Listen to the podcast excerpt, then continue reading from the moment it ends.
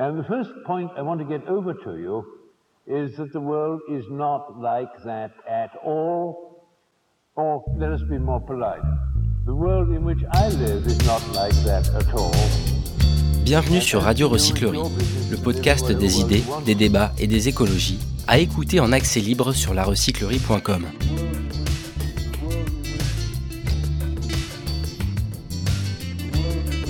Gagner sa vie avec une micro-ferme maraîchère écologique, c'est bel et bien possible, nous dit Jean-Martin Fortier lors de cet échange avec Maxime de Rostolan.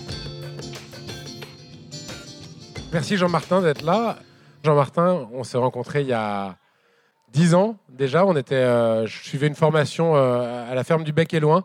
Je ne sais pas si tu te souviens, il était tombé 60 euh, ou 40 cm de neige en, peu de temps et on a pris la voiture ric-rac et ceux qui étaient partis une demi-heure après nous, ils, sont passés ils ont passé la nuit dans leur voiture bloquée en Normandie. Donc nous, du coup, nous, on a fait autre chose pendant cette nuit-là. On a pu faire connaissance. C'était cool. Et donc voilà, Jean-Martin, je ne vais pas vous le présenter plus que de raison. Vous le savez, il a écrit Le jardinier maraîcher. Il a créé cette ferme de la Grelinette en 2004. Dans 2004. Et donc ferme qui a été un, terrain d'expérimentation qui lui a permis d'écrire ce livre, Le jardinier maraîcher, qui euh, t'a fait voyager un peu, traduit euh, en quelques langues quand même. Dix. En dix langues, sérieux? Putain, j'avais sept la dernière fois, donc ça continue. donc Jean-Martin qui a euh, développé des méthodes maraîchères assez incroyables et qui nous inspire. Et moi, ce qui m'intéresse aujourd'hui, c'est de savoir où tu en es, parce que tu as commencé en 2004, on est en 2022, donc ça fait 18 ans que tu fais ça. Où en es-tu, Jean-Martin? Qui es-tu, Jean-Martin? Où vas-tu? Bon, salut tout le monde. Premièrement, euh, je sais pas si c'est assez fort. Puis c'est ça, j'ai un accent. Il va falloir faire avec. Il n'y a, pas de a pas de traduction ce soir? Non? Ouais, Max, belle rencontre. 2012, je pense, au Bec et Loin. C'était la première fois que je venais en France présenter euh, mon travail, mon livre Le jardinier maraîcher. On est resté en contact, euh, Max et moi, depuis toutes ces années-là. On a un parcours qui est très différent au niveau de, des réalisations, mais je pense qu'on était motivés les deux par la même essence, qui était de changer le monde, qui est de changer le monde? Moi, je vais vouloir qu'on parle de ça. Je vais vouloir t'inclure dans la discussion, savoir, toi, Max, tu es rendu où aujourd'hui? Parce que des, militants comme nous, euh, sais, quand tu commences puis tu as 25, quand moi, quand j'ai démarré ma ferme, j'avais 25, c'était clair pour moi que je cherchais à trouver non seulement une façon de générer un, emploi avec quelque chose qui changeait le monde pour le mieux, mais un mode de vie aussi qui faisait du sens avec mes valeurs écologiques, un mode de vie qui me permettait de travailler avec mes mains, qui permettait d'être à la campagne, de travailler avec les saisons, qui finalement aussi qui me permettait de travailler avec mon intelligence. Parce que faire le métier de maraîcher, c'est pas un travail manuel. Puis un peu, tous les trucs que nous, on a, on a un peu soit redécouverts, soit euh, inventés, entre guillemets, ou, ou popularisés, ben, ça a été vraiment le fruit d'expérimentation, de, mais c'était un mélange de, de, travail manuel, mais aussi de travailler avec notre esprit, puis d'essayer de faire fonctionner des choses, regarder avec une nouvelle perspective. Donc, tu sais, on commence avec un, besoin de faire du sens avec notre travail. Puis quand on réfléchit, on se dit 40, euh, 45 heures par semaine sont dédiées à travailler. Donc, est-ce que ces heures-là peuvent contribuer à faire un monde meilleur? Puis, tu sais, moi, mon parcours, c'est que la ferme m'a permis justement ça, m'a permis d'avoir du sens au niveau de ce que je faisais à tous les jours, faire pousser des légumes, faire pousser des beaux légumes, les vendre directement à des gens qui me remercient. Quand je vais au marché le samedi matin, quand je fais mon, mon projet d'AMAP avec les familles, on connaît les gens, ils nous connaissent, on connaît leurs prénoms. C'est très personnel. Puis la semaine durant, ben, on est dans les champs, on travaille avec la nature, avec les vers de terre, on est, on est en contact avec le sol. Nous, on n'avait pas de tracteur. Puis toujours aujourd'hui, on n'en a pas. Donc, c'est vraiment une intimité avec le sol. C'est quoi justement la, la méthode Fortier? Parce que, mais non, mais ta méthode, qu'est-ce qui te différencie? Parce que je me souviens, une, fois, tu es venu, on a fait une tournée en France et on est allé visiter quelques fermes. Puis à la fin du, du voyage, tu as dit bah, c'est bien, mais je vois rien qui ressemble ici à ce que je fais là-bas. Oui, c'est vrai. C'est vrai, ça m'a impatienté souvent, ça, d'aller visiter des fermes ici. Pas parce que c'était pas bien, c'est juste que nous, ce qu'on a fait, en gros, là, c'est qu'on a pris une, une surface définie qui est, qui est un hectare en fait. Puis on a développé toutes les astuces imaginables pour maximiser le potentiel de l'hectare en termes de productivité des légumes. Donc, essayer d'avoir le plus de légumes par surface cultivée, mais aussi dans le temps. Donc, ce n'est pas, juste, pas juste comment de légumes qu'il y a dans l'espace, mais les légumes qui sont récoltés sont remplacés par quoi. Puis tout bien calculer les séquences pour qu'il n'y ait pas de trou de production. Genre, là, il est tombé 50 cm de neige, tu disais, avant que vous partiez du Québec. Il y a quoi dans ta ferme aujourd'hui? Sous serre? Ben là, aujourd'hui, les serres sont remplies de légumes qu'on a plantés au mois de septembre puis d'octobre.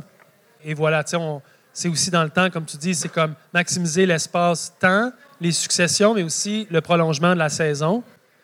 Puis tout ça, faire de la vente directe aussi. Fait si on parle de mon modèle, c'est l'idée d'avoir une petite surface cultivée très intensivement en utilisant la biologie des sols, en utilisant une connaissance des plantes, mais en utilisant aussi euh, des logiques de succession de culture, des calendriers dynamiques, euh, puis tout ça pour arrimer la production. Donc, on vend des légumes à 150, 200 familles.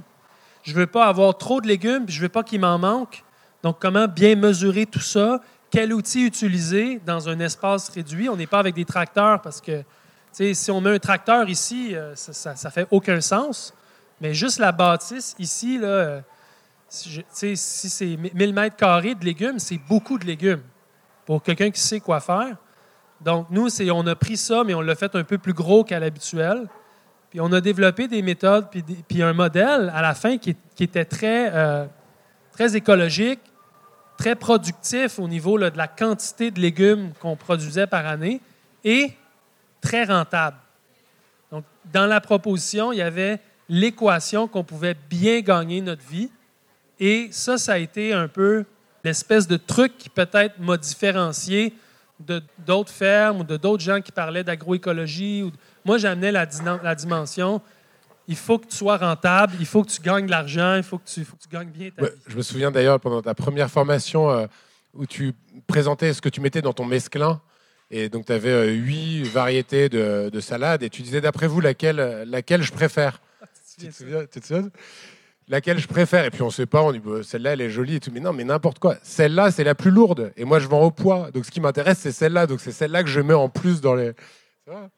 Et donc du coup il y, a une forme de décomplexion moi que j'avais euh, trouvé géniale. enfin, euh, au moment où je commençais à, réfléchir et, à, concevoir Ferme d'avenir, il y a en France un, milieu militant, un milieu euh, paysan qui est un peu contre enfin, ces, ces, notions de rentabilité et d'avoir ça comme pierre angulaire Parce que, mhm. d'ailleurs, je voulais savoir combien ici ont lu ou ont feuilleté Le jardinier maraîcher D'accord, donc du coup, on, parle en, terrain conquis.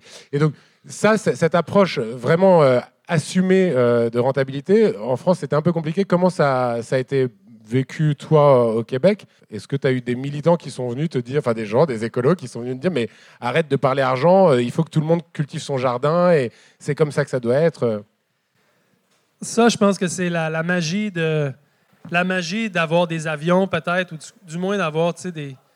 que moi, je vienne ici en France parler comme ça. Si je vais aux États-Unis faire une conférence, il n'y a aucun complexe à parler de, ta rentabilité puis de ton chiffre d'affaires de ferme. C'est la première chose que les gens vont te demander, c'est aux États-Unis, on, ils ne veulent pas savoir combien de livres tu as écrit, ils veulent savoir combien tu gagnes par année. C'est un peu la blague. Puis en France, c'est c'est pas important, mais combien de livres que tu as écrits, ça, par exemple, ça, donne la valeur à, ton métier. Donc, moi, j'arrive un peu avec quand même une perspective nord-américaine en termes d'avoir un business plan puis d'avoir une vision d'affaires. Toi, quand tu écris un bouquin, tu le fais traduire en dix langues pour avoir un bon. Euh, ça, ça s'est fait au fur et à mesure, mais l'idée, c'est de dire est-ce qu'on peut combiner les deux mondes? Parce que le volet écologique, le volet social, le volet lifestyle, d'avoir une belle vie, c'est vraiment au cœur du projet, mais la, rentabilité est un des moteurs importants de ça.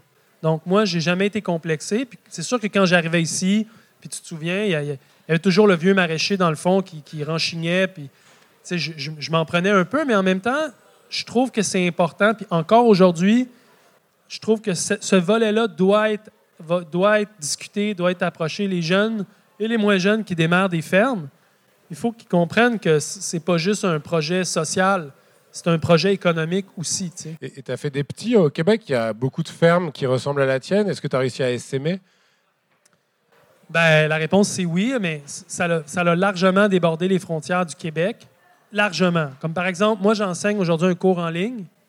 Puis, euh, euh, Souleka, qui est ma partenaire dans ce projet-là, qui est ici, on est dans 90 pays à montrer aux gens à travers des vidéos, des tutoriels, comment travailler. Légumes par légumes. Légumes par légumes, toutes les méthodes, parce que c'est beau de dire oui, la, la micro-ferme est possible. Oui, euh, tu peux avoir une belle qualité de vie et faire une différence. Oui, oui, oui, mais comment tu t'y prends? Ça, c'est le nerf de la guerre. Mais pour répondre à ta question, dans ma communauté à moi, on a commencé, il y avait une ferme bio. Puis quand nous, on est arrivés à la grelinette, ils nous voyaient comme un compétiteur. Il y avait beaucoup de- d'aversion envers nous. Aujourd'hui, c'est un grand ami. Aujourd'hui, dans les 50 km, ce qui est beaucoup là, au Québec, là, 50 km, c'est deux villages, genre. Il y a presque 50 fermes bio. Beaucoup qui ont passé par chez nous. Puis on a complètement changé la dynamique de la communauté parce qu'aujourd'hui, on a des mercredis fermiers où les, les fermiers se rencontrent. Il y a des services maintenant, quasiment gouvernementaux, qui sont exclusivement pour les micro-fermes.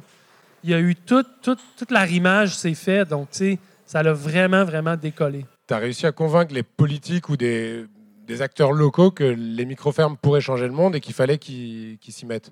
OK, je réponds à ta question. La façon que ça s'est passé pour nous, c'est que nous, on a formé des gens qui, eux, sont allés cogner aux portes avec des, des, euh, des plans d'affaires qui Avec étaient des projets. solides. Puis là, nous, on faisait la démonstration que ça, ça fonctionnait, puis on avait un peu d'exposure. D'autres l'ont fait, d'autres l'ont fait, jusqu'à un point où il y a eu une bascule, où est-ce que c'était plus possible d'ignorer un peu ce phénomène-là. Puis là, vu que beaucoup de jeunes voulaient travailler dans ce sens-là, ils ont adapté les programmes. Ça s'est fait un peu comme ça. Est-ce qu'il y a des maîtres qui ont dépassé, enfin des étudiants qui ont dépassé le maître? Est-ce que tu vas dans des fermes, tu fais waouh Ben Est-ce oui. que tu es toujours le meilleur à la récolte d'épinards? Non, non, non. Non, je suis bon à la récolte d'épinards, ça, oui. Ça, tu me poses des grandes questions. C'est sûr que c'est douloureux de passer de maîtrise euh, totale à. Il y, a toute une, il y a toute une génération qui rapidement me rattrape. Puis En plus, tu es, plus tout jeune. Hein? Non, mais je- j'ai 44. Mais moi, je suis content de ça. J'en ai formé beaucoup à la ferme des quatre temps. On pourra en parler si tu veux. Puis quand on regarde leur parcours à eux, c'est vraiment spectaculaire. Puis moi, ça a toujours été ça. ma- ma- mon idée, c'était de dire si les gens sont bien équipés, s'ils sont bien formés et compétents, ils vont vraiment mieux réussir que s'ils sont juste bien intentionnés. L'intention en maraîchage, c'est pas suffisant. Il faut que tu ailles le coffre à outils, il faut que tu aies une perspective aussi de dire mon projet, je vais le traiter comme une business, je vais calculer mes coûts de production, je vais calculer mon modèle d'affaires, je le comprends. Tout ça, c'est quand même, on passe 50 heures semaine dans le champ, là. Mais il faut comprendre qu'est-ce qu'on fait. Et alors, du coup, aujourd'hui, tu fais quoi? Parce que euh, tu m'as dit que tu, étais, euh, tu venais de faire la passation là, sur la ferme des quatre temps. Tu peux expliquer peut-être la ferme des quatre temps. Donc, la ferme de la Grelinette, c'est le, le départ, c'est la ferme sur un hectare. Et après, tu as fait une ferme à plus grande échelle pour euh, montrer qu'on pouvait démultiplier. euh, et qu'est-ce qu'elle devient, cette ferme? Ben, dans mon parcours à moi, j'ai écrit le jardinier maraîcher. Après ça, je suis venu le présenter ici. Je suis allé le présenter dans plusieurs pays. J'ai- fait pratiquement presque cinq années de, conférences, de, de, de formation pour non seulement dire aux gens que c'était possible, mais leur montrer les étapes, les outils, vraiment leur permettre de mieux comprendre. Ça, je faisais ça l'hiver. Parce que, tu sais, au Québec, c'est pas comme ici. Là. En ce moment, on, on a eu une grosse tempête de neige hier. Donc, tu sais, on avait quand même 4-5 mois où j'avais du temps pour me libérer à faire autre chose. Puis, je formais deux apprentis par année à la grelinette qui, eux, allaient démarrer leur ferme. Puis, il y a eu une opportunité qui m'a été offerte de dire on pourrait partir un autre projet où je pourrais former plus de gens. Puis là, j'étudiais beaucoup la permaculture à l'époque. C'était l'époque où la permaculture, c'était chaud. Je venais ici, on en parlait, on allait au bec, truc machin. J'avais aussi vu beaucoup de choses que je, voulais que le jardin maraîcher soit plus que juste un jardin maraîcher. J'étais intéressé par les animaux, j'étais intéressé par euh, les aménagements paysagers pour attirer la faune, la flore. Donc là, il y a eu une opportunité, il y a un richissime homme d'affaires qui voulait faire une ferme, puis qui avait trouvé que j'étais peut-être la personne la plus compétente pour le faire. Puis rapidement, j'ai pris le projet, je me le suis approprié, puis j'ai dessiné, puis j'ai inventé la ferme des quatre temps, qui, à chaque année, permis à 5-6 personnes de graduer après deux saisons avec moi. On a fait la série Les Fermiers, là, qui était un projet de télévision où les gens pouvaient voir ce qu'on faisait. Un truc de télé-réalité. Enfin, c'est un peu télé-réalité. euh, Ouais. On n'a pas eu ça encore, mais euh, ça a marché. Ça, Ouais, ça a marché fort. euh, Top Chef, nous sur la cuisine, ça- on voit l'engouement que ça provoque. Il faut remonter, il faut aller au, maraîcher. À l'époque où ça sortait, nous on voulait essayer de le monter, et ça on n'a pas réussi à le vendre. Ben, ce qui était cool avec, avec ça, c'est que là, il y avait la ferme des quatre temps qui était un peu spectaculaire. Après ça, il y avait les, jeunes que moi je forme qui sont spectaculaires, comme, plusieurs, gens qui sont intéressés par l'agroécologie sont souvent très inspirants. Là, on avait des caméras qui les filmaient.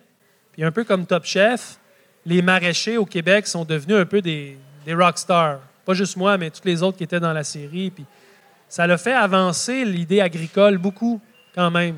Puis ça s'est traduit par plus de citoyens qui voulaient manger euh, des paniers, qui, des, des qui voulaient manger bio, qui voulaient manger local.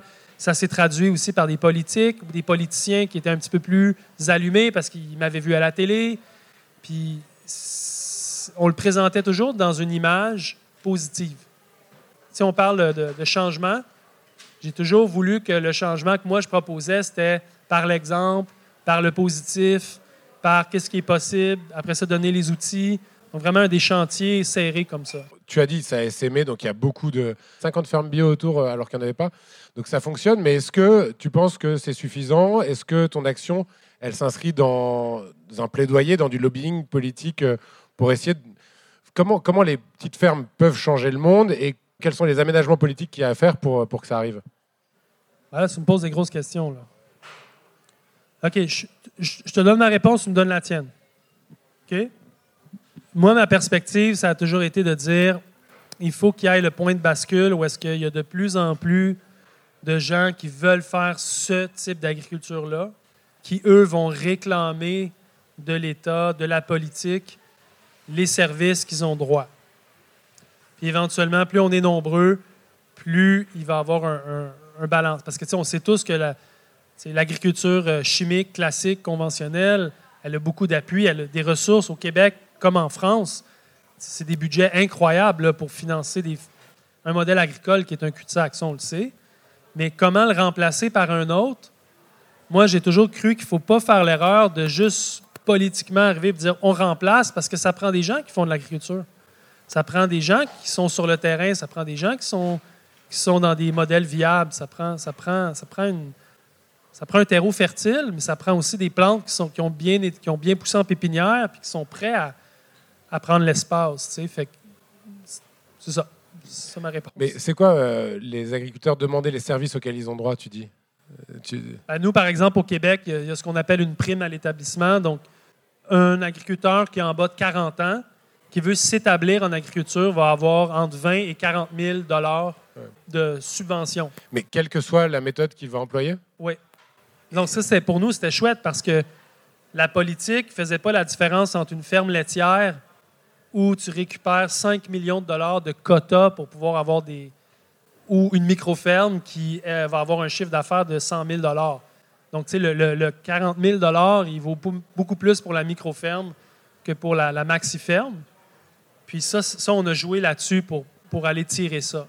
Donc ça, ça a, été, ça a été un endroit où le politique, au Québec, a fait une différence parce que ça finançait la micro-ferme sans le vouloir vraiment, tu sais. Me? Ouais, bien sûr. Moi, la, réponse, c'est que je pense que il faut rémunérer les services écosystémiques rendus par les agriculteurs qui font du bien au territoire. Et euh, plus tu as de surface, in fine, plus tu peux prétendre à des, subventions ou à, de la rémunération de ce que tu vas faire comme euh, euh, rendre comme service pour produire de l'eau potable, sécuriser la santé des gens, faire vivre les territoires. Et donc je pense qu'il ne faut pas se fixer juste sur la micro-ferme, et évidemment sur le maraîchage. Nous, Tu dis c'est pas juste sur la production. Ouais. Pas juste la production. Tu dis il faut qu'il y ait d'autres éléments qui Bon, soient pris en considération. En fait, aujourd'hui, l'agriculture industrielle, elle est subventionnée, comme tu le dis, alors qu'on sait qu'elle est en cul-de-sac. Elle est subventionnée et elle, elle externalise tous ses coûts. Enfin, elle, elle fait porter par les impôts le, le coût des algues vertes, des, des problèmes sur la santé. Et à contrario, l'agriculteur qui est écologique va, lui, ne pas être subventionné et porter à sa charge les surcoûts demandés par ces pratiques vertueuses. Et donc, du coup, là, il y a une vraie distorsion de concurrence. Et ça, ça a été un peu le combat qu'on a fait dans les états généraux de l'alimentation, de voir comment on pouvait rémunérer les services écosystémiques. Donc ça, c'était une partie de lobbying. Et je me demande s'il y a une vraie question de taille euh, dans ce débat-là. Je pense qu'il y a sur le maraîchage et notamment les fruits et légumes, en France, on importe 4 milliards d'euros de fruits et légumes, dont une partie qui vient d'Espagne. Le jour où le pétrole vaudra euh, 200 dollars le baril, on ne pourra plus les faire venir, ce sera plus rentable. Et là, effectivement, sur cette partie de production, oui. Après, comment est-ce que, quels sont les liens avec justement la grande culture, l'élevage? Tu dis que tu es intéressé par les animaux. Dans la ferme des quatre temps, ça ressemble à quoi? Il y, a, il y a de la polyculture élevage? Ouais, la ferme des quatre temps était basée sur un modèle de polyculture. Donc, il y avait le jardin au milieu d'une d'une, euh, zone de rotation en pâturage intensif, c'est-à-dire que les vaches sont amenées à être déplacées régulièrement sur des nouvelles parcelles en herbe dans une rotation, puis après ça suivaient les poules. Pâturage dynamique, enfin, Ouais, je sais pas c'est quoi pâturage dynamique France, plus qu'intensif. ouais, Probablement, ouais, dynamique. Mais tu sais, l'idée, c'est ça que... passerait mal en France, Euh, je pense. euh, euh, on nous on appelle ça la méthode bio-intensive. On a un petit décalage, mais les, les vaches, elles sont là, elles mangent l'herbe, mais elles sont déplacées régulièrement dans des espaces confinés. Donc, elles mangent toujours l'herbe jusqu'au bout. Puis après ça, suivent les, suivent les poules qui Vous, viennent. vous avez combien de vaches sur les 66 Euh, hectares? 80. 80 vaches, 1000 poules et un labo culinaire qui transforme les produits animaliers. Donc, quand on fait les découpes, souvent, il y a des parties de l'animal qui sont mal valorisées ou qui sont carrément non utilisées. Donc là, on a, un labo culinaire qui transforme ça, qui transforme les légumes qu'on n'avait pas réussi à vendre au marché, qui fait des conserves, qui fait d'autres produits, qui fait du prêt-à-manger transformé aussi à partir de la ferme. Donc, vraiment une ferme holistique, complète, intégrée. Mais rapidement, moi, j'ai réalisé que, en tout cas au Québec, tout le volet animalier, là, la, perspective d'avoir une micro, comme un micro-troupeau, ou, euh, c'est pas rentable. C'est impossible. Juste les coûts d'abattage, les coûts de transport, parce qu'il faut aller dans un abattage, euh, dans un abattoir qui est certifié. Donc, souvent, c'était 200, 300 kilomètres pour se rendre. Là, ça prend une remorque spécialisée. Là, les coûts, les coûts, les coûts pour finalement ramener la carcasse à un, un- un boucher qui, lui, est peut-être à un autre 400 qui, tu sais, ça, ça faisait, ça tienne pas la Il n'y a pas d'abattoir mobile? Il Non n'y en avait pas. Il y en a maintenant? en- ça l'a ouvert. Justement, la série Les Fermiers, puis tout, tout le fait qu'on a exposé ces problèmes-là a fait avancer les choses, mais euh, c'est lent. Moi, je parle de mon, expérience d'entrepreneur un peu militant qui me prend euh, d'un côté euh, les gens euh, de droite qui disent que je suis trop, trop gaucho et de l'autre côté les gens plus radicaux que moi qui disent que, que je ne devrais pas parler à des entreprises. Vous, ça m'intéresse de le savoir ou en tout cas de, le faire dire ici parce que je connais un peu la réponse.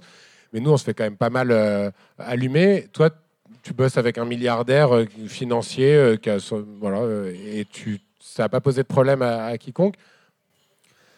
Ben, c'est sûr qu'au début, moi, je partais de la micro-ferme avec euh, une certaine pureté. Mais moi, j'ai toujours été intéressé par changer les choses. Mon objectif, c'était pas de me présenter comme plus blanc que blanc, c'était de faire avancer les dossiers.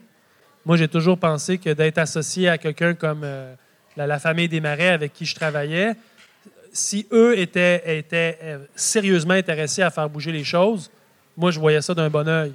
C'est le pari que j'ai fait. Je pense que ça a fonctionné. Je suis très content d'avoir fait cette association-là. Mais oui, j'ai mangé, j'ai mangé plusieurs volets. On appelle ça des volets, nous, chez nous.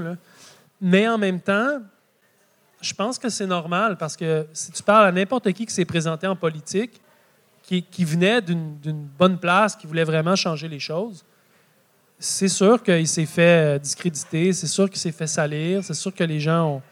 Ça vient un peu avec le métier. Fait que moi, j'ai appris aussi à pas trop porter mon attention à ça, puis juste dire, moi, j'ai mon idée, moi, je suis convaincu de ce que je veux faire avancer. Je le fais pas pour des mauvaises raisons, je le fais pas pour ma gloire personnelle.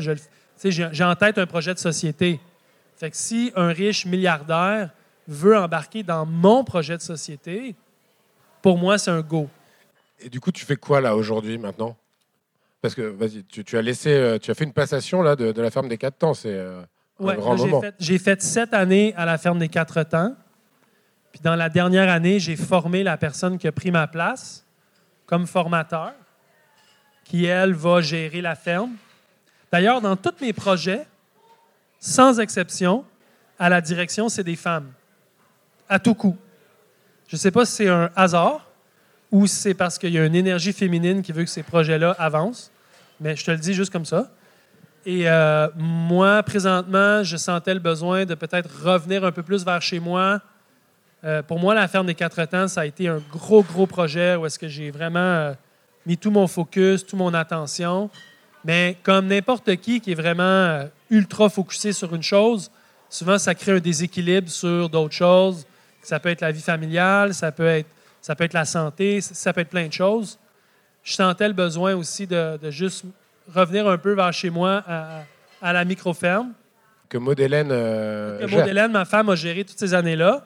Ce qui était une bonne chose finalement, parce que, tu sais, si elle était ici, elle dirait c'est parfait, là, tu sais, comme c'est elle la patron, puis la, ou la matron, je sais pas comment on dit, là, mais c'est parfait. Puis là, moi, je ne pouvais même pas revenir à la ferme. Fait que là, je crée un autre projet, proche de chez moi. Mais euh, aujourd'hui, je suis intéressé à réfléchir à comment former les gens qui sont des formateurs. Et, en France, tu fais quoi, justement? Ben, non, mais... OK, c'est vite.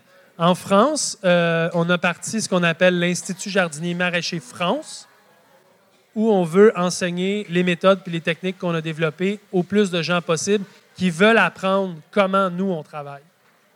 Donc là, on est dans cet esprit-là. On, travaille beaucoup avec une ferme du Perche qu'on a réussi à monter, qui est un laboratoire où les choses se passent, où est-ce que c'est une vraie ferme maraîchère en opération qui utilise beaucoup mes techniques, mes méthodes, où est-ce que les gens peuvent aller voir. Parce que, tu sais, les gens ont lu le jardinier maraîcher. Ah ouais, Jean-Martin, c'est chouette. Ouais, ouais, ouais, on fait comme toi, c'est pareil. Puis là, tu, tu vas là, puis euh, c'est pas du tout ça. Fait que, tu sais, à un moment donné, c'est pas que tout doit être pareil exactement, mais c'est comme, il y a une raison pourquoi c'est comme ça qu'on travaille, puis pas comme ça. Il y a une raison pourquoi un chef cuisinier dans sa cuisine, sa, sa méthode, c'est celle-là, ou sa technique, c'est celle-ci c'est qu'il y a des années d'expérience, puis d'échecs, puis d'erreurs derrière ça. Donc, moi, c'est ça que je veux enseigner. Euh, et voilà. Mais donc, ça marche bien. Tu le fais, tu le fais en France? Tu, le, tu laissais euh, en Allemagne aussi? Tu... Beaucoup en France. Puis, euh, une histoire qui est très cool avec la France, c'est que, tout ce que moi je fais, ce que j'enseigne, ça vient d'ici. Sais, comme quand on regarde les, les vieux livres de maraîchage, euh, le maraîchage au 19e siècle, au 18e siècle, jusque dans les années 80 même, il y avait des fermes qui cultivaient sur un hectare ici, en ceinture de Paris. Il y avait des fermes qui travaillaient exactement comme nous, on travaille. Donc, tu sais, moi, quand je viens ici, je veux toujours aller voir dans les hangars à outils de papy, où je veux, tu sais, je, je intéressé par comment les choses étaient avant. Puis, beaucoup des trucs que j'ai trouvés viennent d'ici. Donc, pour moi, c'est un peu un retour à la source aussi. Puis ça, j'aime toujours ça le rappeler quand je viens ici parce que, tu sais, si je suis aux États-Unis ou si je suis ailleurs, c'est dur à exprimer, mais pour beaucoup de gens, le rêve de la révolution, euh, du bien manger, du bien vivre, c'est la France. C'est l'idée que quand on va au marché, on connaît les cultivars de légumes. C'est l'idée que mamie connaît les huit sortes de salades, puis elle décide que c'est celle-là à tel moment de l'année parce qu'elle le sait parce qu'elle a un palais, puis parce qu'elle a eu l'offre avec le temps. C'est les marchés avec plusieurs producteurs, plusieurs produits, plusieurs cultivars, plusieurs variétés, puis un vrai savoir-faire maraîcher. C'est toute la France qui a inventé ça. Et que tu l'exhumes. Et d'ailleurs, c'est euh, Elliot Coleman qui a été euh, qui, a, écrit enfin, le, des légumes en hiver et notamment d'autres choses, qui, qui, est venu s'inspirer euh, avant toi, qui était un, un, de tes formateurs à toi. Ben oui, lui, Elliot Coleman, aujourd'hui, doit avoir 80, 85 ans. Dans sa jeune trentaine, lui venait en France apprendre de vieux maraîchers français qui travaillaient sur un hectare en légumes. Lui a appris de ces gens-là. Il est revenu aux États-Unis. Il a, mis en application ce qu'il voyait. Il a développé aussi des idées qui étaient propres à lui, évidemment. Il a écrit un livre en anglais qui a vraiment inspiré toute une génération d'agriculteurs biologiques aux États-Unis, dont moi. Moi, c'est le premier livre de maraîchage que j'ai lu pour qu'à la fin, moi-même, j'écrive mon livre et qu'il revienne éventuellement en France. Puis, tu sais, ça, c'est quand même une histoire qui, moi, j'ai pas fini de, jouir de cette histoire-là parce que je, suis impliqué dans l'histoire. Puis, pour moi, quand je viens ici, c'est je suis ressourcé à toutes les fois. Fait que je reviens, c'est des pèlerinages.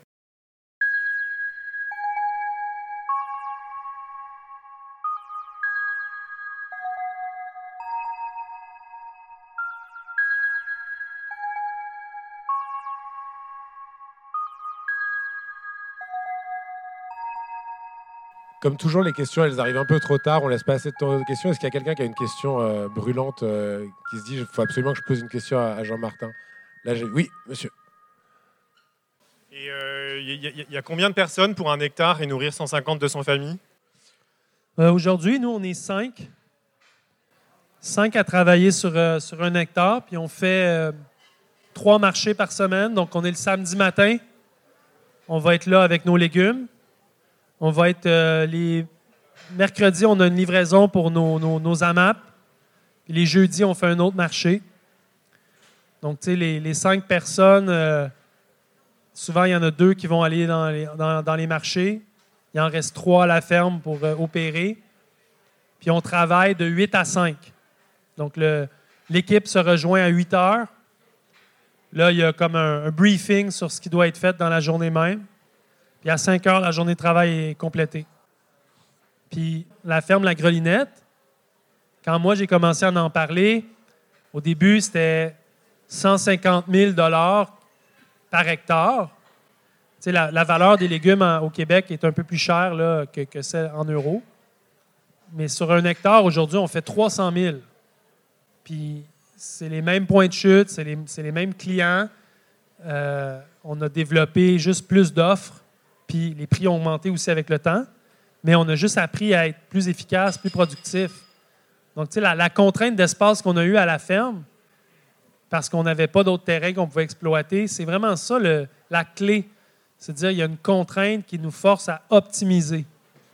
Puis ça, pour moi, c'est une des clés du succès dans n'importe quoi. La même chose quand on parle de faire des journées de 8 à 5. Si tu n'arrêtes pas ta journée de travail à, à 17 h, à 5 h, puis tu peux continuer, continuer, continuer. Ça ne te force jamais à juste aboutir. C'est un peu comme les examens à l'école. C'est comme. C'est demain l'examen. Fait que, euh, allez, la, le soir d'avant, tu étudies. C'est comme ça que tu as appris à, à, récolter les épinards. Euh... Oui, comme un champion. C'est bien. Est-ce qu'il y a quelqu'un qui a une question? Bonjour. Merci, bonjour. Bonjour. Euh, tu parlais à l'instant de, de l'inspiration des maraîchers euh, du 19e en France et euh, que c'était, ça venait beaucoup de là, mais il y a beaucoup de, des, des grosses différences quand même, il me semble, par rapport à aujourd'hui, notamment dans ben, l'usage d'une main-d'œuvre qui était quand même beaucoup plus importante et, et moins chère. Avant, c'était des exploitations qui étaient beaucoup basées sur la famille, le travail de la famille, et aussi la fertilisation avec euh, ben, tout le fumier euh, et l'usage de, de, de, des chevaux à l'époque était très important.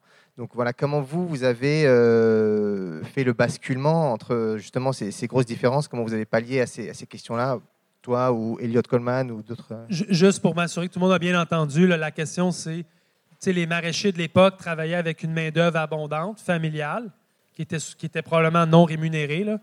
Il n'y avait certainement pas tous les coûts sociaux associés au salaire.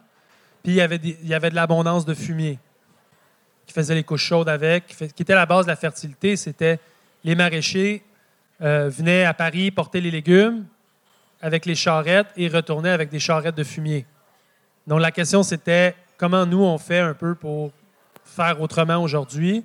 La technologie a fait en sorte que sur certaines choses, on est beaucoup plus efficace. L'irrigation, les maraîchers de l'époque allaient avec des arrosoirs arroser chaque salade une par une quand les salades étaient euh, à contre-saison, elles étaient dans des cloches en verre.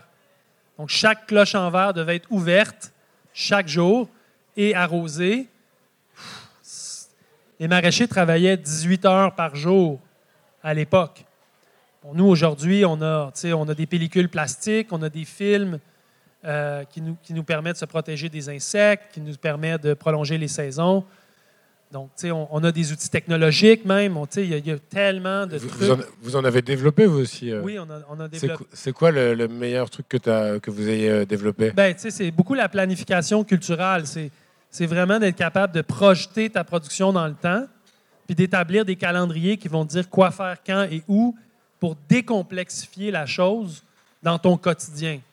Donc, tu sais, Ça te fait ta feuille de route. ta feuille de route que tu suis, que, te- que- que tu vas modifier euh, l'année suivante. Mais pour répondre à ta question, les maraîchers de l'époque travaillaient deux fois plus fort, mais ils avaient quand même trois ou quatre fois plus de production par mètre carré.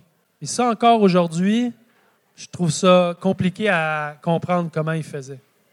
Donc, tu sais, je pense même pas que notre ferme est arrivée au niveau de productivité que ces gens-là avaient.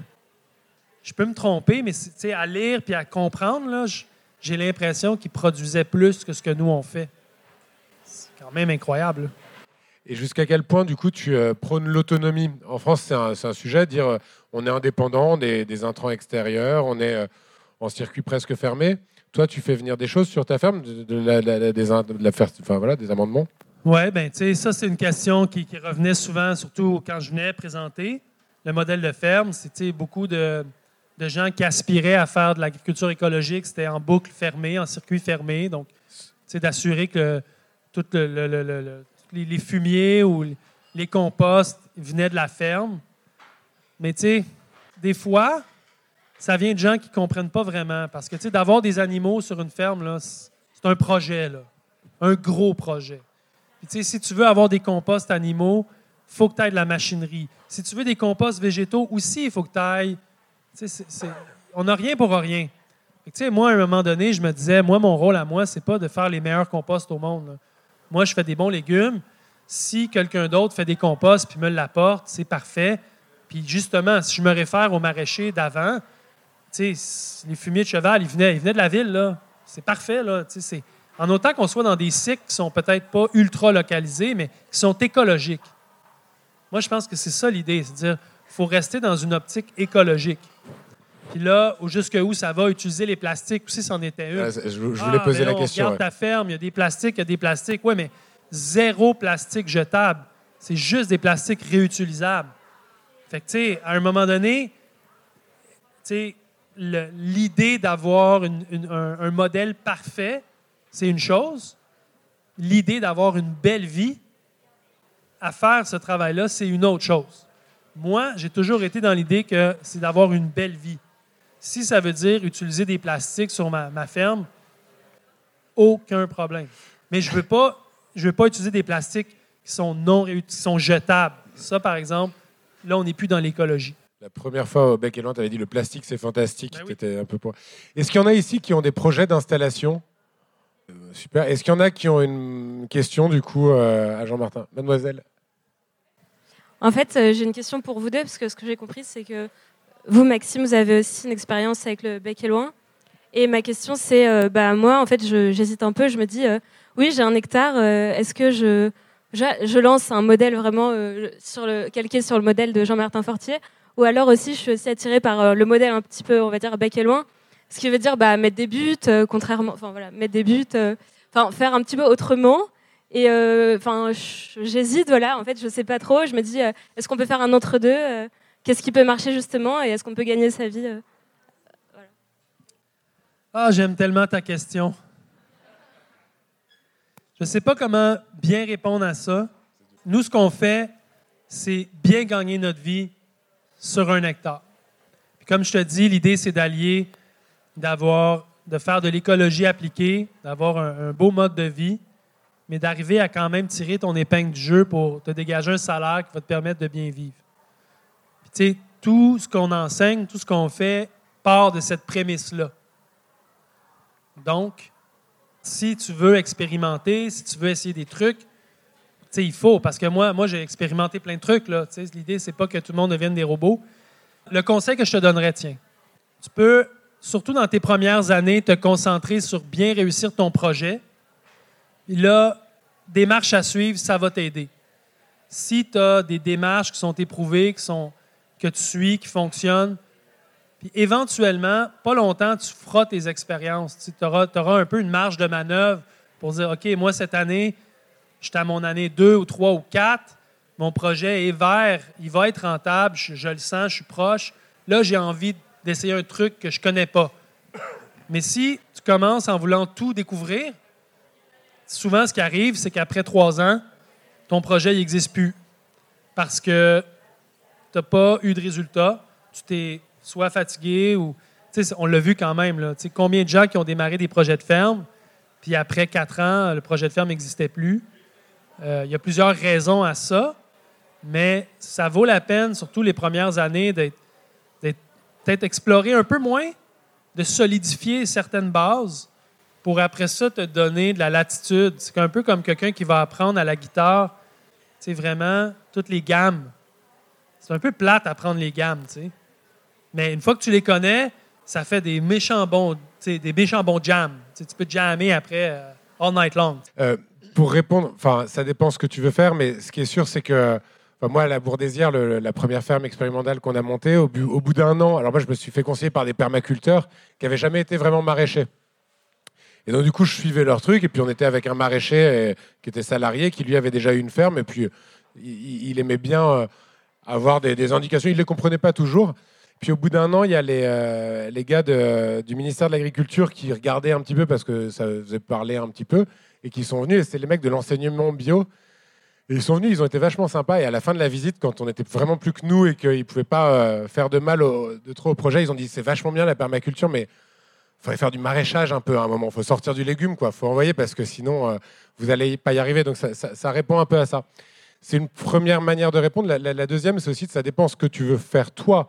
Parce que clairement, les, maraîchers qui sont formés par Jean Martin, ils en voient, quoi. Ça veut dire que ça rigole pas. C'est pas euh, ah super, je vais devenir euh, permaculteur et puis c'est cool, je vais prendre le temps de vivre avec les saisons, etc. Non, ça, ça en voit quand même un petit peu. Donc il y, y, a un milieu à trouver. Et je pense que la marge de manœuvre dont tu disposes, c'est euh, ce tes contraintes financières. C'est-à-dire que soit tu peux investir pas mal d'emblée, donc t'offrir un, euh, une irrigation, les serres qu'il faut, les bons outils, etc. Et donc là, tu as vraiment une barrière à l'entrée qui est financière. Si tu arrives à avoir ça et te dire pendant quelques temps, j'ai pas besoin de me payer, là, tu vas réussir à, te faire un petit peu plaisir nous, à la Bourdésière, à partir du moment où tu dois sortir des salaires, où c'est 35 heures, tu payes les, heures sup, ça marche pas. C'est-à-dire que nous, c'était ça l'objectif de la Bordésière, c'était de dire, en fait, en conditions de travail désirables, ça fonctionne pas. À moins qu'il y ait un chef de culture qui bosse 70 heures semaine, qui touche 600 balles par mois, et voilà. Et, c'est le cas d'ailleurs de beaucoup des, paysans qui le font par vocation, par, euh, par, par conviction. C'est un peu compliqué. Donc, les fermes ne se ressemblent pas. Et d'ailleurs, euh, en, faisant un tour des fermes, on a fait le tour Ferme d'Avenir en 2017. On a visité 220 fermes. C'est fou la diversité des fermes. Et les fermes qui fonctionnent sont celles où le fondateur ou la fondatrice se sent bien, quoi, a réussi à. Et puis l'histoire des buts ou pas des buts, ça, ça dépend aussi vraiment d'où tu es, euh, dans quel terrain et dans quelles conditions. Est-ce qu'il y a un autre porteur de projet une autre... Oui, merci. Je voulais vous demander, euh, on a beaucoup parlé de, maraîchage, on a parlé un peu d'élevage aussi. Euh, la, base des calories de notre alimentation, c'est aussi beaucoup les céréales. Et les, les, paysages agricoles sont essentiellement des paysages soit d'élevage, soit de, de grandes cultures de céréales et de colza et de tournesol, etc. Donc est-ce qu'on peut vraiment changer le monde avec des micro-fermes d'un hectare ou est-ce qu'il ne faut pas changer aussi ce modèle de grande culture euh, pour vraiment changer les choses au niveau environnemental et sanitaire Je pense que Max va être mieux placé pour, pour répondre à cette question-là, mais c'est sûr que pour changer le monde, il y, a, plusieurs choses qui doivent évoluer puis avancer. Nous, on s'est concentré sur les légumes. les élevages, c'est un autre endroit. Euh, les céréales, c'est un autre endroit. Euh, ce, qui est, un peu dommage avec les céréales, c'est que c'est des cultures qui sont souvent. C'est pas très périn. C'est beaucoup d'énergie pour les grains qui pourraient, qui être utilisés autrement. Donc, ça peut être une question d'alimentation de la population. C'est une question qui est, assez large, mais une chose qui est sûre, faire de la micro-élevage céréalière, c'est pas nécessairement quelque chose qui est possible. Parce qu'avec le légume, nous, on base sur le fait que les gens achètent des légumes frais plusieurs fois par semaine, sinon à tous les jours. Donc, il y a vraiment un marché pour ça. Il y a vraiment il y a quelque chose, tandis que la céréale, c'est des volumes. c'est des petites marges sur des volumes. Donc, plus la ferme est grosse, plus, plus, la, plus la ferme est rentable. oui, en fait, clairement, il faut changer aussi euh, ce volet-là de l'agriculture. Euh, nous, on a essayé dans les états généraux de l'alimentation de prôner le modèle euh, polyculture élevage au niveau de la ferme, à l'échelle de la ferme, et on s'est fait bâcher. Ça a duré euh, pas mal d'heures de négociations avec euh, les lobbyistes, notamment du, syndicat majoritaire, qui disaient bah, non, bah, regardez, euh, nous, la polyculture élevage, c'est bien notre modèle en France. On fait de, la céréale en, en, Beauce, on fait de l'élevage en, Bretagne. Regardez, c'est polyculture élevage. Donc, et, oui, il faut faire ça. Je ne sais pas comment est-ce qu'on adresse cette question-là. Je pense qu'il va falloir saisir la fenêtre qu'on a parce que y a beaucoup d'agriculteurs qui vont partir à la retraite là dans les 5-10 ans. Il y a quasiment euh, la moitié de, la surface agricole qui va changer de main. Euh, et, donc, du coup, il y a du lobbying à, faire auprès des SAFER, les SAFER qui attribuent le foncier. Et il faut proposer des nouveaux modèles. Moi, là, c'est le projet sur lequel je bosse depuis quelques mois, enfin, ça fait deux ans, et qui, est en train, qui va enfin sortir du bois. C'est euh, un projet sur l'agroforesterie il y a 2 millions d'hectares de la SAU, donc de la surface agricole, qui sont convertibles dès aujourd'hui à l'agroforesterie. Il faut planter des arbres. Dans le cadre du plan de relance euh, en France, ils ont mis 50 millions d'euros pour planter des haies, ce qui va permettre de planter 5000 km de haies. Donc c'est bien, mais ce n'est pas grand-chose. Il faudrait planter 25 000 km par an. Et là, rien qu'avec ces 5000 supplémentaires par rapport au rythme qu'on avait jusqu'à présent, désolé, c'est plein de chiffres. En gros, on, on devrait planter 25 000 par an, on en plante 2005 et le plan de relance va permettre en one shot de planter 5000. Et même ça, on n'a pas les arbres, il va falloir les acheter en Allemagne et en Hollande. Donc moi, l'angle d'attaque que je prends depuis deux ans et qu'on a enfin euh, le hockey du gouvernement, c'est dire il faut faire des pépinières locales, pépinières participatives, pour justement aller pouvoir travailler avec ces agriculteurs-là qui sont qui se, qui, se sentent en vrai désamour de la population. Hein. Il y a clairement un clivage fort entre les bobos parisiens, euh, écolos, etc., et les agriculteurs qui, aiment, qui disent bah, c'est moi qui nourris le monde. Donc il y, a un gros enjeu à essayer de trouver des totems de réconciliation et je pense que l'arbre en est un et donc c'est un des projets qu'on essaye de mener.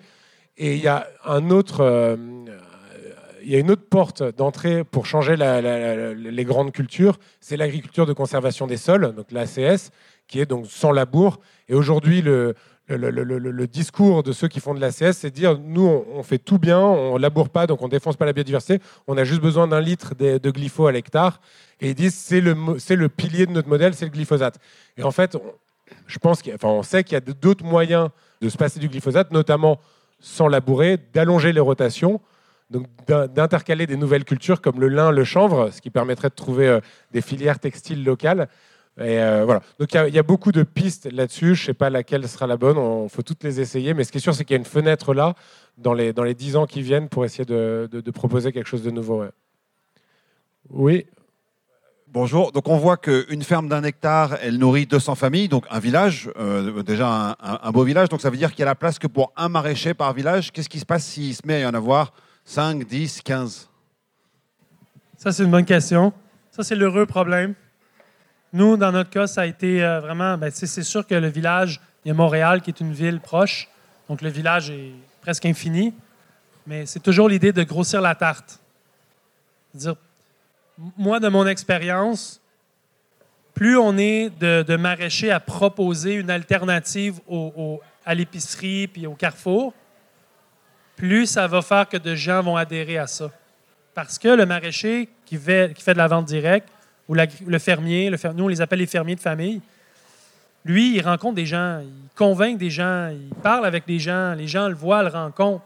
Donc plus on est nombreux à faire ça, plus on sensibilise la population générale sur l'agriculture de proximité. Donc, il y a comme il y a un phénomène qui se passe qui est plus on est nombreux à le faire, plus ça, ça fait qu'on a d'adeptes. Puis ça, je l'ai vu de mes yeux à plusieurs endroits. Donc, tu sais, je continue de penser que l'idée, c'est ça.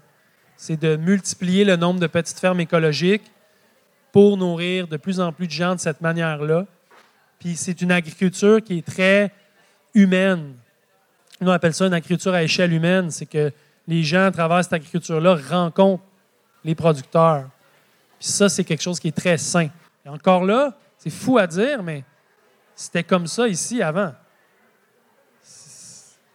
Je veux dire, ça fait peut-être 60 ans que c'était juste comme ça.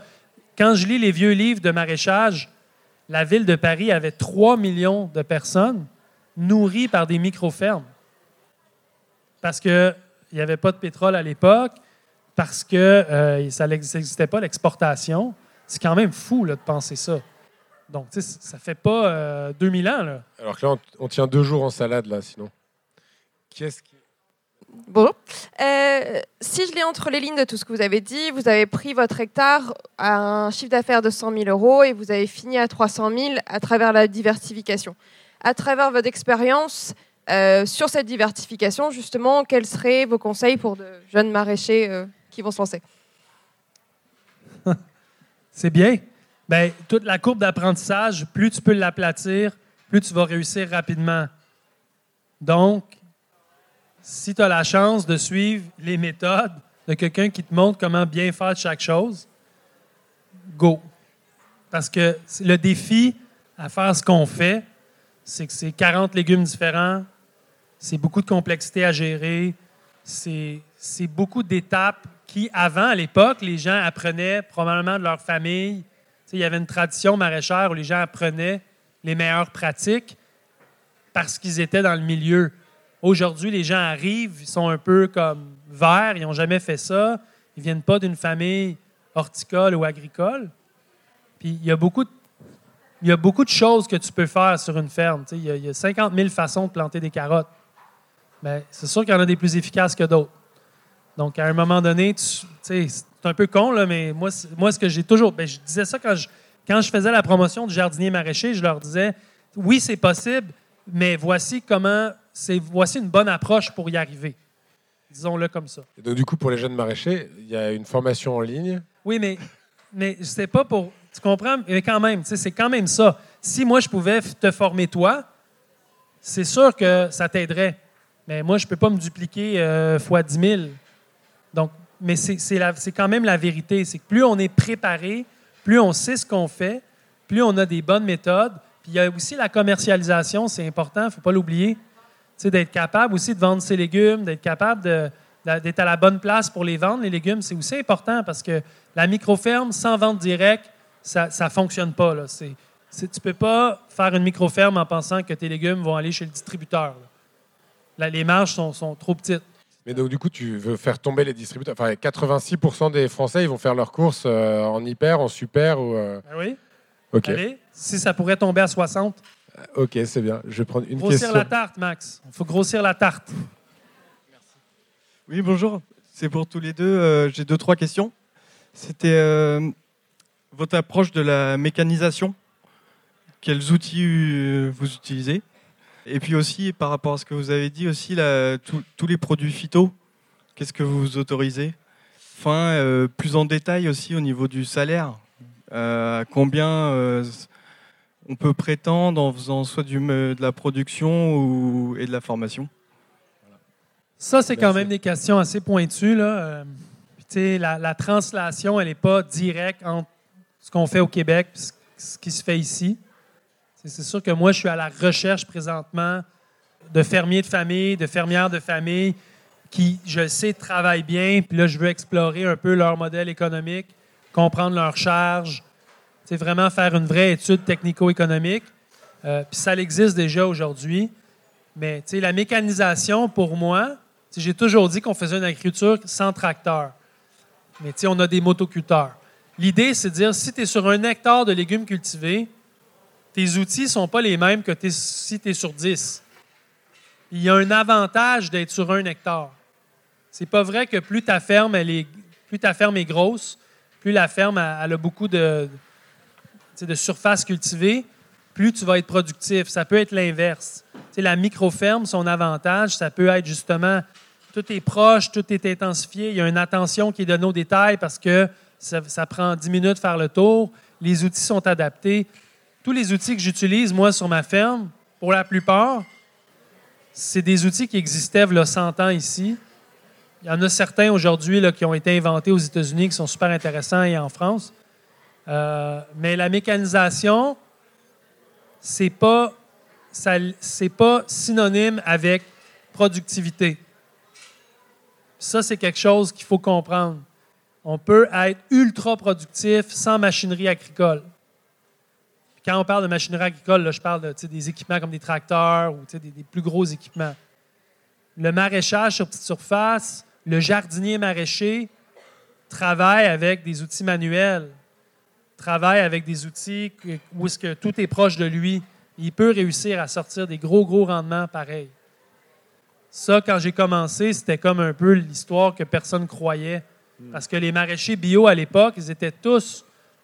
C'était, c'est l'optique de dire plus tu es mécanisé, plus tu vas faire du rendement, plus tu vas grossir ta ferme, blablabla. Bla, bla, bla, bla. Mais souvent, moi, je voyais des maraîchers qui avaient 40 ans de métier, puis ils me disaient souvent Je gagne moins d'argent que mes employés. Puis là, je me disais Ouais, mais là, ça m'inspire moins.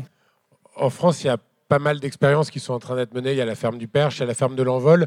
On essaie de, se caler euh, à des salaires euh, désirables. L'idée, c'est quand même de mettre des gens euh, dans les champs et de rendre ce métier attractif. Et donc, à moins de 2000 euros, c'est compliqué.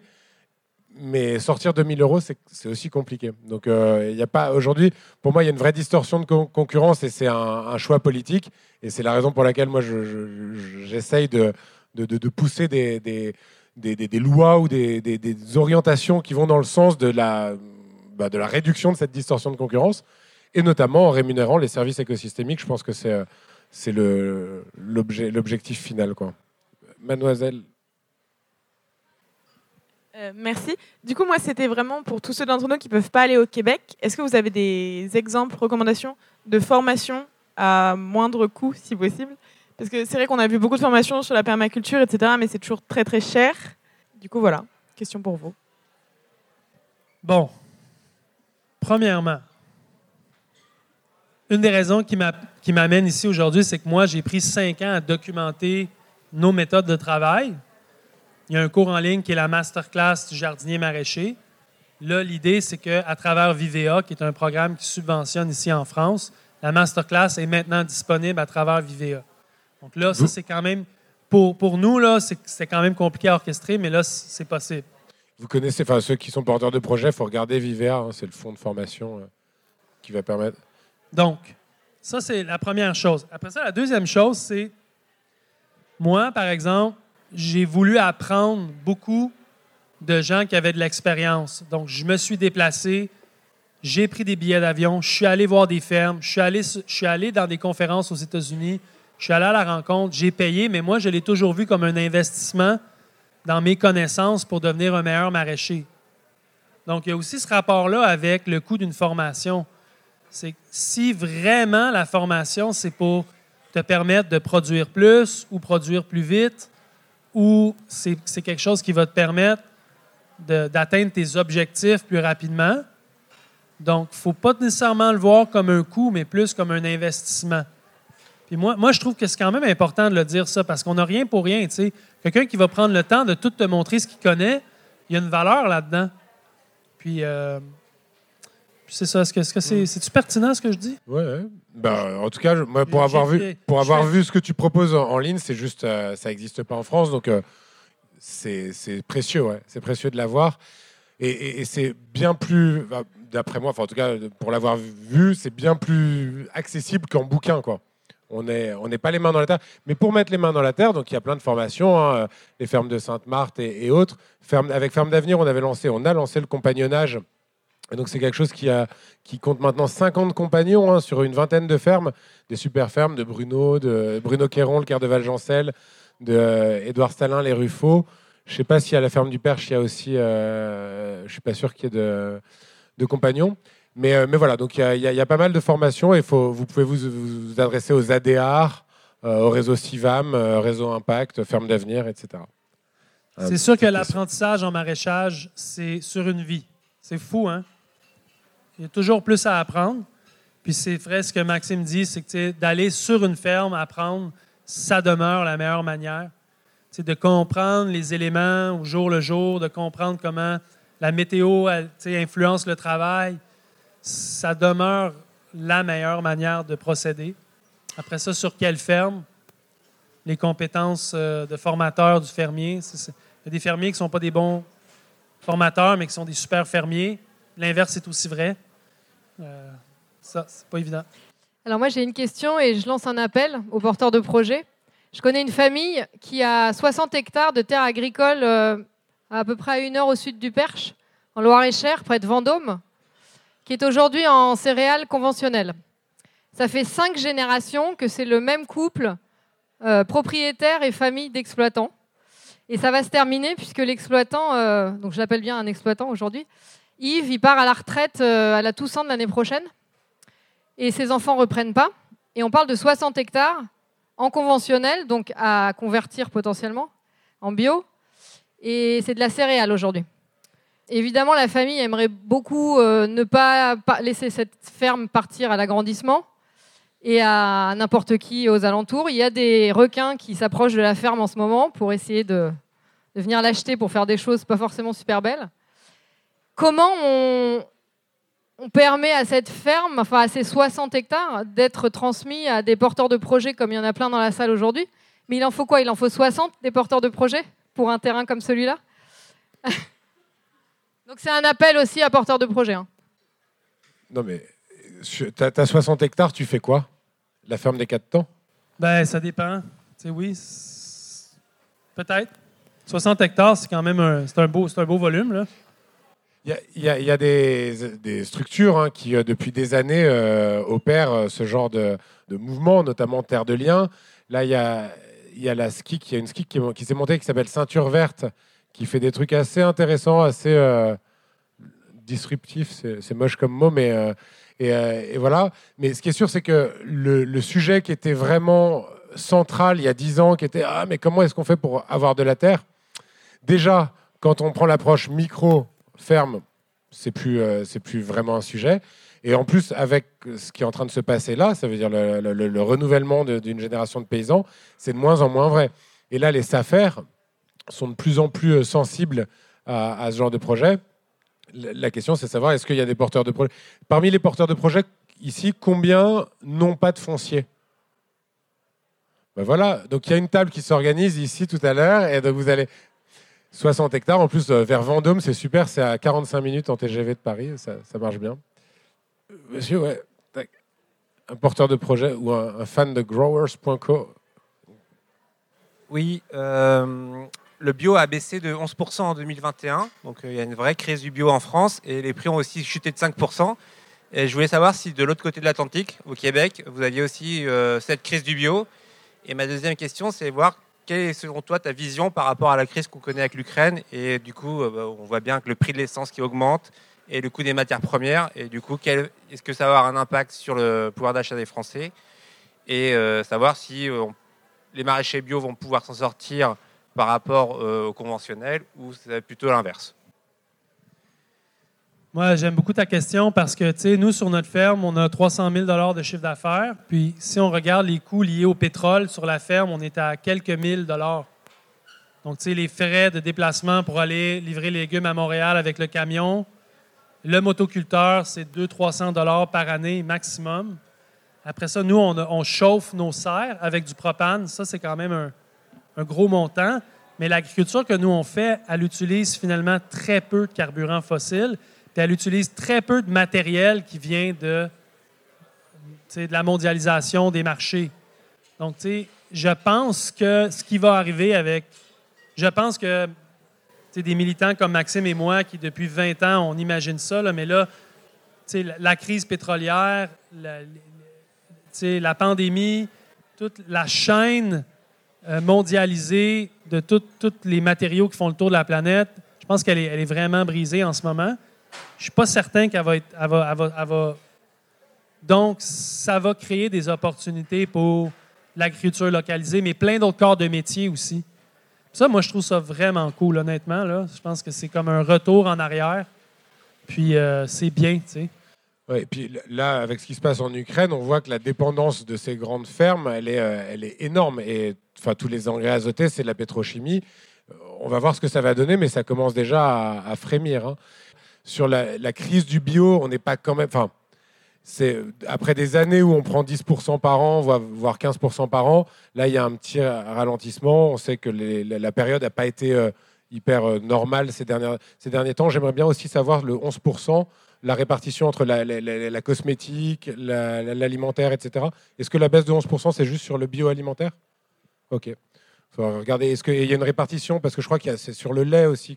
Enfin, c'est sur le lait qu'il y a une grosse pression. Bon, en tout cas, ça, mériterait d'avoir une deuxième année pour, pour confirmer ou pas la tendance.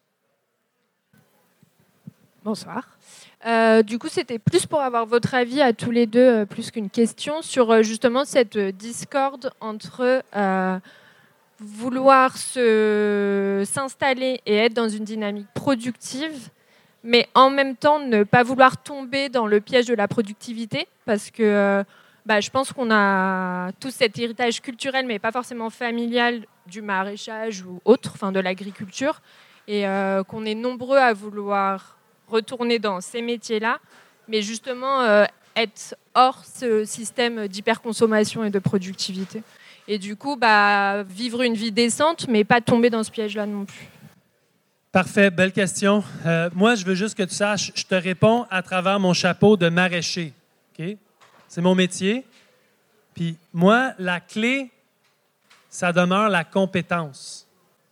Ça fait que si moi, je veux avoir une belle journée, puis pas avoir des horaires de fou, puis pas avoir des saisons de fou, plus je suis compétent, plus je suis bien formé, plus je suis performant, mais performant, pour moi, c'est pas. C'est juste que j'exécute le travail peut-être plus rapidement, je gagne du temps. C'est pas pour en rajouter à mon horaire, c'est juste pour justement pour pouvoir. Puis, je, le métier qu'on fait, d'apprendre les petits détails de comment faire chaque chose, fait une différence. C'est des minutes sauvées ici, c'est des minutes sauvées là. C'est rempli de détails, faire du maraîchage. Donc, tu sais, pour moi, la réponse à ta question, c'est comment pas tomber dans le piège de la productivité. C'est, ça n'a pas rapport avec la compétence puis d'être productif, ça a rapport avec c'est quoi tes ambitions. Est-ce que là, tu atteins un palier, puis là, tu réussis, puis là, tu dis OK, ben j'ouvre un autre marché, puis là, je démarre une autre ferme, puis là, j'achète, euh, j'achète la voisine. Puis, ou, ou moi, ma, compagne, Maud Hélène, ça fait 18 ans qu'elle travaille un hectare. Puis il euh, n'y a pas de projet d'expansion, il n'y a pas de projet d'écrire des livres, il n'y a pas de projet de faire des masterclass, il a pas. elle, elle, elle, est juste heureuse dans ce qu'elle fait. Puis son mode de vie est, soutenu comme ça. Ses clients vont l'attendre quand elle prend sa pause pendant l'hiver. Elle fait du ski, elle en profite pour avoir une vie différente pendant l'hiver. Puis de plus en plus, avec les années qui passent, au lieu de faire d'autres projets, bien, on se donne du temps pour faire des choses avec les enfants. Fait sais, pour moi, ma réponse que je te donne, c'est bien comprendre un projet, c'est d'être capable de se limiter, mais d'être capable aussi d'aller au bout de comment on est capable de bien faire les choses. C'est un peu mélangé, mais... Oui, il y, a, de toute manière le, fameux chiffre qui dit qu'un euh, tiers des agriculteurs touchent 350 euros par mois. Alors, il faut, pondérer parce qu'évidemment, ils payent pas leur, enfin, certains payent pas leur loyer, payent pas l'essence, payent pas la bouffe, ils passent ça sur leur charge, etc. Et, clairement, c'est à toi de placer le curseur. Moi, ma sœur, elle vit dans une yurte depuis, euh, depuis 10 ans euh, et elle ne veut pas gagner plus, elle veut pas faire plus, elle veut avoir sa vie euh, bien, quoi. Et, et elle n'est pas tombée dans ce piège. Et après, c'est vrai que si Jean-Martin allait sur sa ferme, il ferait, oula, enfin, voilà, c'est pas, c'est parce que c'est pas, elle, va pas chercher la performance à tout prix. Elle, elle, a placé le curseur de sa vie ailleurs. Et je pense que c'est ça que euh, des métiers comme, enfin des métiers terriens devraient permettre de faire. C'est pas forcément le cas. Et souvent, quand tu as la DGA, enfin la dotation jeune agriculteur, qui t'impose euh, d'acheter euh, du matériel neuf, des trucs comme ça, tu t'endettes. Enfin, l'endettement est, un vrai cercle vicieux, quoi. Et donc, quelque part, c'est chacun qui décide et qui place son curseur et il y en a qui vont kiffer. Enfin, moi, je pense toujours aux geeks qui adorent développer des nouveaux trucs, des nouvelles techs et créer des nouveaux besoins euh, qu'on n'aurait pas imaginés. Bah, pareil, dans l'agriculture, il y en a qui vont peut-être aller là-dessus. C'est chacun avec son projet, je pense. Hein, euh. Et en fait, c'est que dans cette vérité-là, qui est la tienne, que tu vas réussir à trouver aussi ton, ta clientèle. Quand tu dis que tu vends en direct, qu'on doit parler avec les gens. Si tu parles et que tu es tout le temps stressé parce qu'en fait, t'as, t'as pas, euh, tu tiens pas ta planif et que, tu galères, en fait, tu vas pas être, ça va pas être agréable. Donc, du coup, tu vas pas tenir ta, planif, pas euh, sympathiser avec tes clients. Donc, il y a quand même des. Mais de l'idée, c'est le temps. Comme disait Jean-Martin, c'est on apprend le maraîchage. Il y a une. T'as une, leçon par an et c'est au bout de 100 ans, tu deviens. Enfin, t'en as 100. Ouais, t'as une leçon par an et t'en as 100. Un truc comme ça. Je sais pas si c'était toi qui avais dit Ben, ça. Moi, je dis ça souvent, c'est quelqu'un qui a planté, qui est un expert en pommes de terre. Il a peut-être planté des pommes de terre 30 fois dans sa vie. C'est, le cycle, c'est une saison avant de peut-être faire un ajustement. de- C'est pour ça que, traditionnellement, il y avait, il y avait l'héritage. L'héritage des jardiniers maraîchers là, et, et- et du métier de maraîchage, c'était la transmission du savoir-faire. C'est ça l'héritage. C'était l'appréciation que les gens avaient du bien manger, de comprendre les terroirs, puis de comprendre qu'est-ce qui était quoi et pour quelles raisons. C'était tout imbriqué dans la vie des gens, ça. Et à un moment donné, il y a eu une, il y a une cassure, il y a une chaîne qui s'est brisée, puis on a arrêté d'enseigner le maraîchage parce qu'on a industrialisé l'agriculture. Puis là, c'est devenu euh, des monocultures, des fermes qui étaient de plus en plus euh, conceptualisées pour que ce soit des opérateurs de machinerie. Puis la science agricole est venue remplacer le savoir-faire paysan. Là, aujourd'hui, ça fait déjà 40 années, 50 années qu'il y a un retour à, à ça, mais le volet technique, le volet savoir-faire est vraiment, vraiment important. Ça, je pense qu'il ne faut, faut pas négliger de le dire. C'est comme, on veut faire un métier qui est beau, on veut faire un métier qui est noble, on veut faire une différence, mais il faut se former, il faut apprendre aussi à bien travailler. C'est très important. Puis euh, c'est un investissement. Vous avez le, le parcours com- ah, ah, du compagnonnage euh, là-bas? Vous Tu as, suivi Ouais. un petit peu comment ça fonctionne, le compagnonnage euh, Ben, tu sais, c'est- différent d'une place à l'autre. Nous, les gens. C'est pas le woofing, hein, c'est plus. ça- c'est ça. Les gens ils viennent deux ans sur une ferme souvent. Puis ça, ça va les propulser à démarrer. C'est comme ça qu'aux États-Unis aussi, ça s'est passé. tu sais. Le bio, qui a eu une résurgence du bio, c'est parce qu'il y avait des fermes, parce que ces fermes-là ont formé des gens, parce que ces fermiers-là étaient à vendre leurs légumes ou à vendre leurs produits fermiers. Donc, tu sais, c'est une mouvance populaire. Mais à la base, le travail d'un agriculteur, c'est un travail qui n'est pas juste celui d'une passion ou, pas juste celui d'un. d'un- c'est un, c'est un travail, c'est une compétence. Ça, je pense qu'il faut le dire. Puis, il faut que la compétence soit basée dans une compréhension de l'écologie, de la nature. Ça, c'est très important aussi. Puis ça, c'est beaucoup une redécouverte des savoirs d'autrefois, à mon, à, à mon avis. Et moi, j'ai- j'aimerais savoir, euh, du coup, au Québec, quels sont les sujets euh, d'actualité sur l'écologie Sur quoi En France, on- là, on est en campagne présidentielle. et- euh, on a des, des, des- des gens qui sont vent debout contre les éoliennes, d'autres qui disent que tout, tout se, résu- se résume au nucléaire. En ce moment, c'est un peu plus compliqué.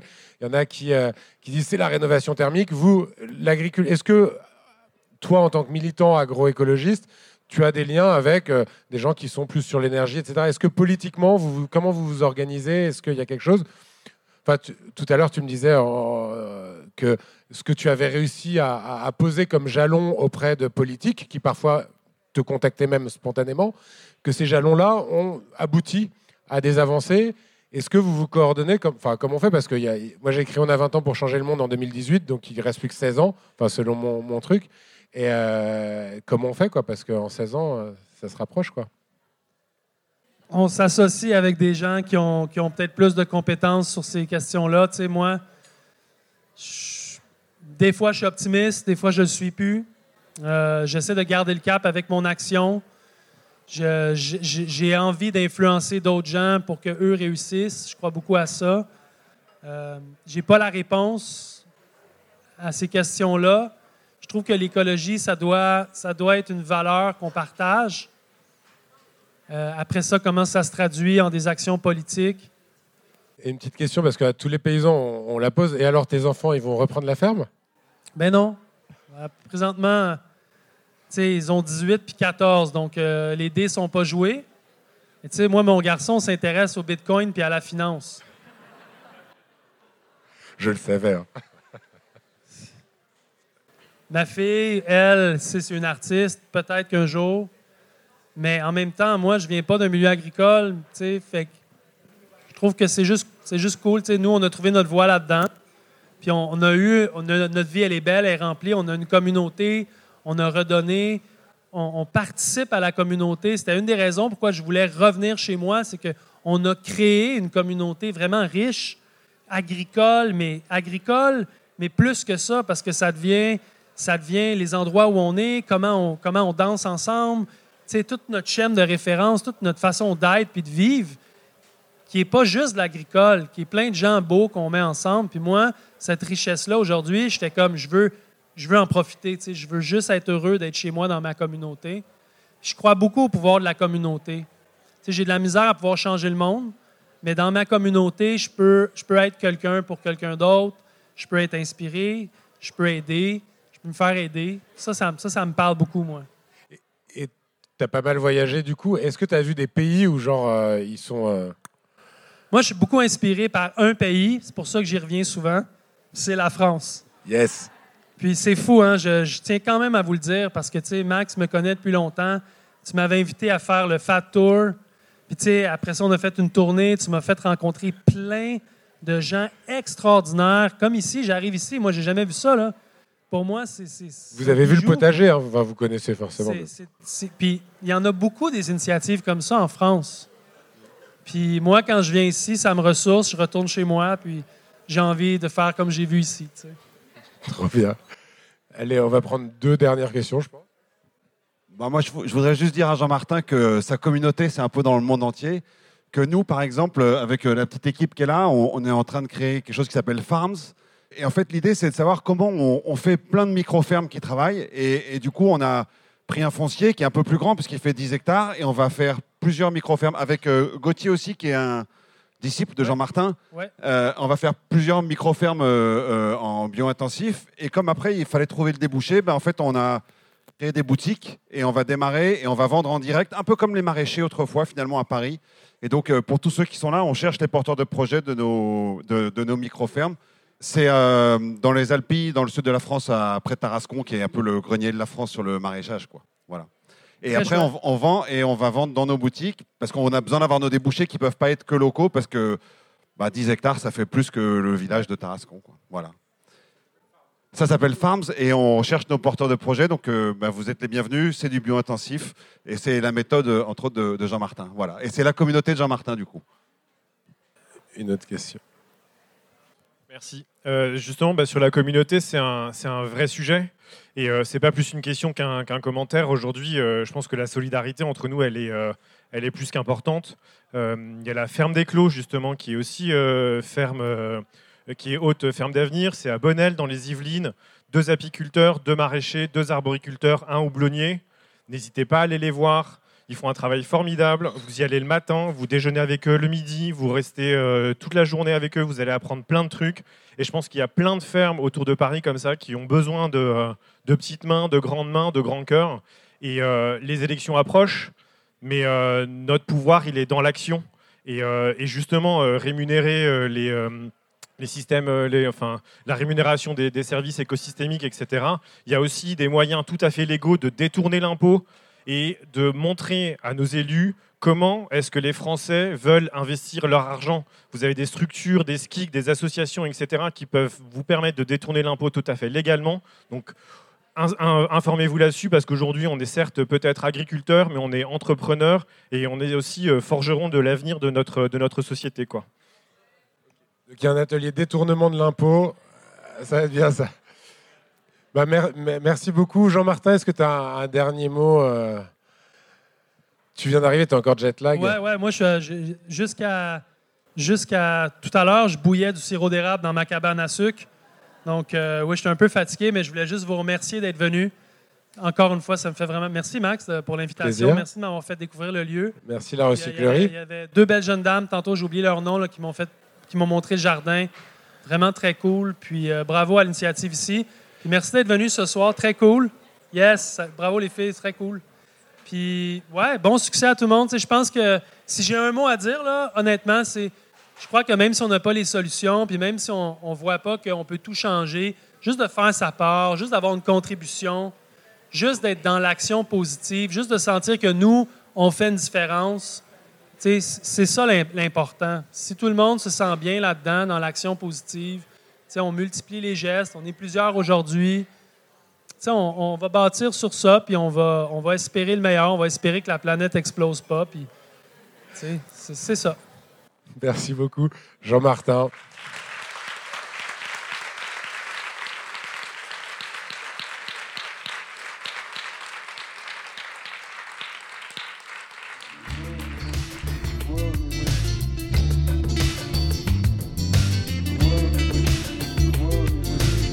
Merci pour votre écoute.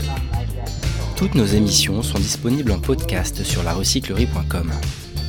Vous pouvez également suivre nos actualités sur Facebook, Instagram ou encore mieux, venir échanger avec nous à la recyclerie au 83 boulevard Ornano à Paris, métro porte de Clignancourt.